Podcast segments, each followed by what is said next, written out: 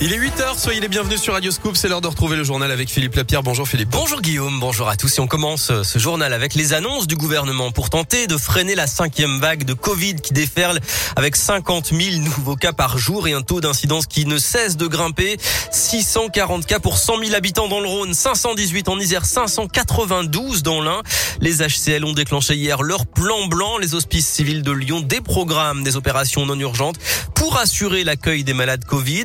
Jean Castex et Olivier Véran ont donc appelé hier soir à accroître encore la vaccination, Greg Delsol, et ils ont aussi annoncé plusieurs mesures. Oui, Philippe, et d'abord un protocole sanitaire renforcé dans les écoles. Il passe au niveau 3. À partir de jeudi, le port du masque sera de nouveau obligatoire à l'extérieur. Et à partir de lundi, les règles seront également revues dans les cantines pour éviter le brassage des élèves. Concernant le télétravail, le gouvernement demande à toutes les entreprises qui le peuvent de le remettre en place deux à trois jours par semaine. Un point sera fait dans une semaine ainsi la recommandation n'est pas suivie, ce sera alors une obligation. Les discothèques, elles, vont devoir de nouveau fermer leurs portes à partir de vendredi et pour une durée de quatre semaines. Quant aux événements festifs, quand ils sont en intérieur, le gouvernement appelle à lever le pied jusqu'aux fêtes de fin d'année. Pour ceux en extérieur, comme les marchés de Noël ou la fête des Lumières à Lyon qui commence dès demain, ils peuvent toujours se tenir, mais un pass sanitaire sera obligatoire dans les zones de consommation, là où on enlève nos masques. Merci Greg. Et la vaccination des enfants, elle va commencer la semaine prochaine, le 15 décembre, pour les enfants à risque. Et elle pourra être élargie à tous les 5 ans et plus d'ici la fin de l'année sur la base du volontariat. C'est l'événement à Lyon, la fête des Lumières J-1. Dès demain, une trentaine d'œuvres sont au programme. Pas d'annulation comme l'an dernier.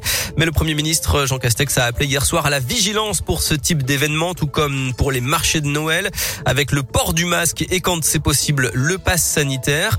Plus de détails sur radioscope.com et sur votre appli. Appel à la prudence après le drame de l'A89 entre Clermont-Ferrand et Lyon. Hier, deux personnes ont été tuées dans une collision entre une voiture et un poids lourd près de Rouen. La préfecture annonce un renforcement des contrôles. Éric Zemmour reporte son déplacement en région lyonnaise. Le candidat d'extrême droite était attendu aujourd'hui, même si l'info avait été peu communiquée. On ne sait pas si ce report a un lien ou non avec les incidents pendant son meeting ce week-end à Villepinte.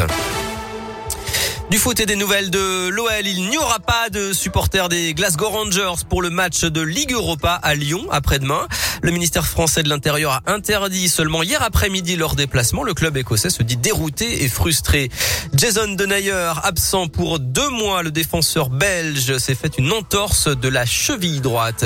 Et puis les suites du match Lyon-Marseille arrêté à cause du jet d'une bouteille dans son rapport d'incident. L'arbitre du match, Rudy Buquet, affirme que le président lyonnais Jean-Michel Aulas l'aurait en quelque sorte menacé en lui lançant que ça n'allait pas en rester là. L'OL affirme que ce sont des propos incomplets sortis de leur contexte.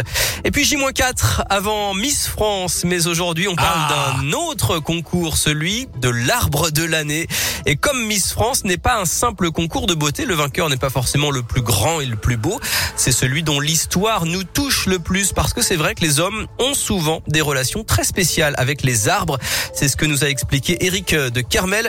Il est directeur de la publication du magazine Terre Sauvage qui organise ce concours. Ça peut être un arbre qui a été celui de la cour d'école, ça peut être euh, l'arbre du centre du village, ça peut être l'arbre sous lequel on veut les repas de famille, ça peut être un arbre, où, euh, l'arbre où on a embrassé son amoureuse pour la première fois. Enfin, il y a plein d'histoires avec les arbres qui sont des, des jolies histoires. Et les arbres qu'on a plantés pour une naissance, les arbres qu'on a plantés pour un décès.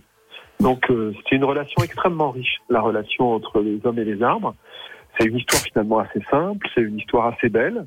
Et puis je crois qu'on a tous, si on réfléchit deux minutes, euh, effectivement un, arbre dans notre vie. Voilà, vous devez pas avoir d'arbre dans votre vie parce que vous êtes totalement insensible à ce sujet. Non, c'est- non, non, c'est bien, c'est bien. Mais bien. notre Mister Auvergne-Rhône-Alpes, c'est un tilleul qui est situé dans l'Ain à Cormaran-Chambuget. Il a 420 ans. Et puis, vous avez encore un mois pour voter hein, jusqu'au 4 janvier sur arbredelannée.com.